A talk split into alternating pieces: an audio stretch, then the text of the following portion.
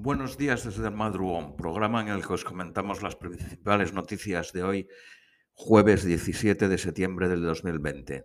Haceros notar que las noticias están cogidas de las primeras ediciones de los periódicos de papel de hoy. Quiero decir, estas noticias no aparecen en las páginas web hasta bastantes horas después. La noticia común en todos los periódicos españoles de hoy es el caos y desconcierto generado ayer en Madrid. Era, parecía ayer el, camarote de los hermanos más. Por un lado, se anuncia por el viceconsejero de Sanidad, Antonio Zapatero, eh, se anuncia una serie de confinamientos selectivos a las zonas de Madrid con mayor número de contagios y luego se desmiente, se dice que no están definitivamente acordadas. La señora Díaz de Ayuso se entera por un WhatsApp y a las preguntas que le hacen, pues claro, no tenía ni idea. Se convocó una rueda de prensa que se canceló.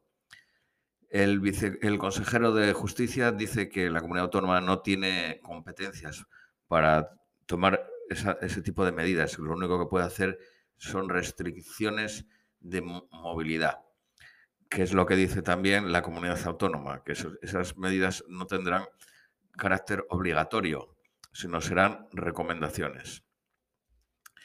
El, viceconsejero de Sanidad dice que la situación epidemiológica en Madrid es estable y que las medidas se deben a la relajación de los ciudadanos.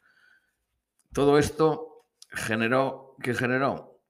Pues dudas en los ciudadanos de ir a trabajar, de si podían ir a, las universidades, a los colegios, los padres llevar los críos a, los colegios y la, la huida de los barrios más afectados a otras zonas de Madrid. Y vamos a aclarar al, viceconsejero de, Sanidad lo que es la situación epidemiológica estable. Vaya, parece que tenía problemas de pronunciar esa palabra. Eh, en total en Madrid llevamos desde, desde el inicio del, del COVID 16.000 muertos y 182.000 contagiados. En España la media es de 257 casos por 100.000 habitantes. En Madrid llevamos 642 casos por 100.000 habitantes en los últimos 15 días, con zonas superando los 1.000, como Vallecas, con 1.240 casos. Señoras y señores, Madrid es un tercio de los casos de España con solo el 14% de la población. En Madrid, en agosto, hubo 50.000 casos. La semana pasada solo hubo 20.000, Quiero decir que si sigue esa proporción, llegaremos este mes a 80.000 comparado con los 50.000 de agosto. El sábado pasado en Madrid se hicieron 19.000 test, de los que 24.4 dieron positivo. La media en España es de 13% de positivos y la recomendación de la Organización Mundial de la Salud para tener controlada la epidemia debería de ser de menor del 5% el número de fallecidos en Madrid en la primera quincena de septiembre es un 29% más. Señor viceconsejero de Sanidad, la situación epidemiológica es estable para llevarnos a una segunda ola. Vamos ahora con noticias más políticas. Los presupuestos generales del Estado. En los periódicos se vuelve a, incidir en los contactos de iglesias con Bildu y Esquerra Republicana y se, plantea la, intención de, hacerlo para fijar en la izquierda al PSOE, evitar y cerrar la puerta a la salida de Ciudadanos, es decir, que el PSOE pueda pactar con Ciudadanos, aunque no descartan algunos del PSOE que a Ciudadanos le interese eh, pactar con el PSOE, puesto de que las encuestas le dan muy malos resultados y necesita diferenciarse de, PP y de Vox.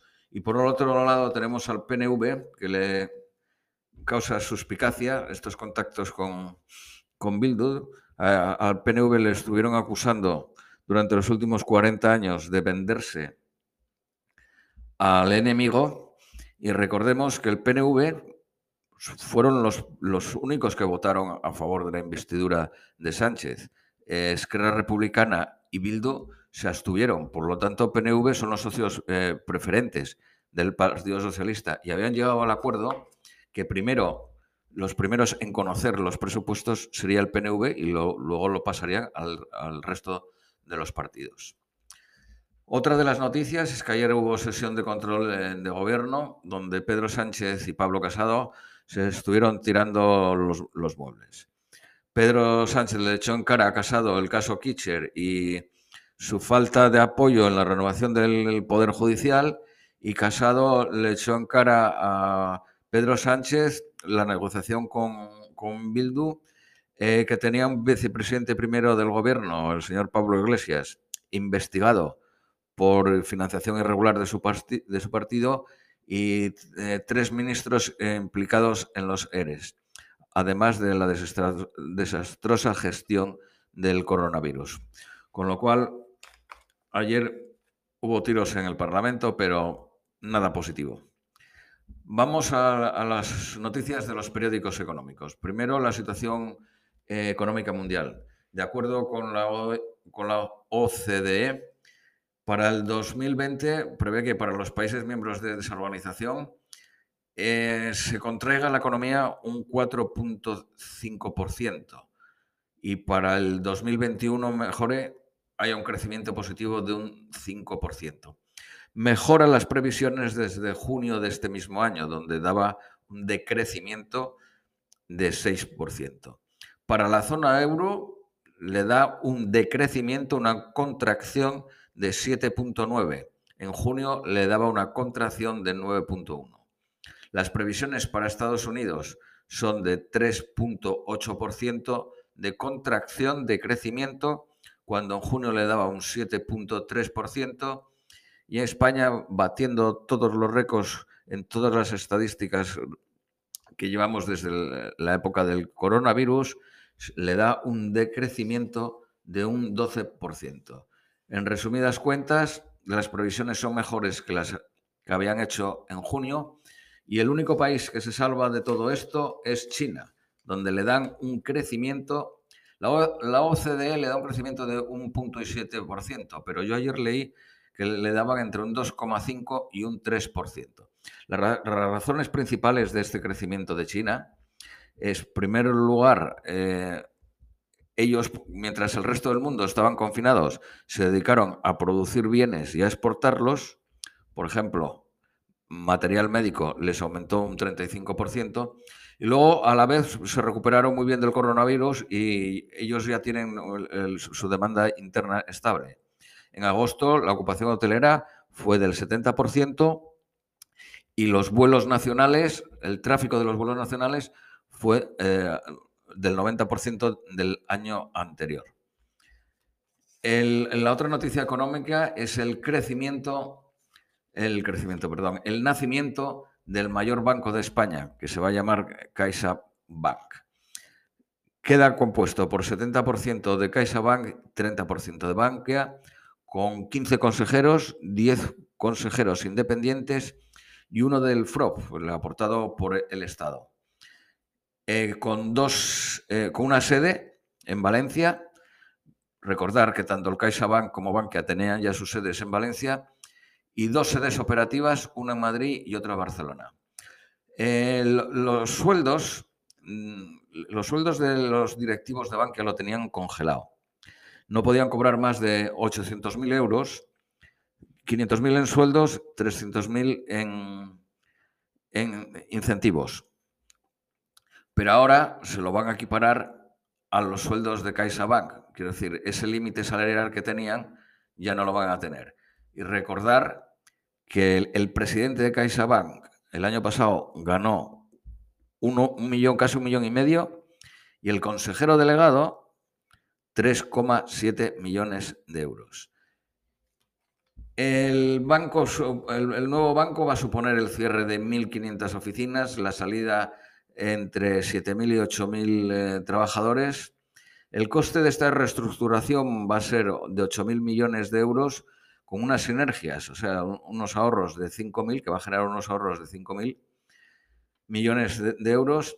Este banco tiene 664.000 millones en activos y va a quedar con 6.727 oficinas y 51.500 empleados. Parece ser que los accionistas y la bolsa están contentos porque ha ganado 2.600 millones en bolsa en las dos últimas semanas. Por último, las noticias de Inglaterra no hay nada nuevo, los mismos eh, problemas de siempre, las mismas noticias de siempre. La ley de mercado interno y los problemas del test del coronavirus. Eh, no hay ninguna novedad en cuanto a la ley de mercado interno, simplemente declaraciones a favor y en contra. Y en cuanto a los test del coronavirus, eh, el follón este supuso que 740 colegios públicos tuvieran que, cerrar por falta de test y los privados están pagándolos a 120 euros por eh, libras, perdón, por eh, test. Y el Boris Johnson prometió 500.000 test al día para finales de octubre. Esto es todo por hoy y que tengáis un buen día. Gracias.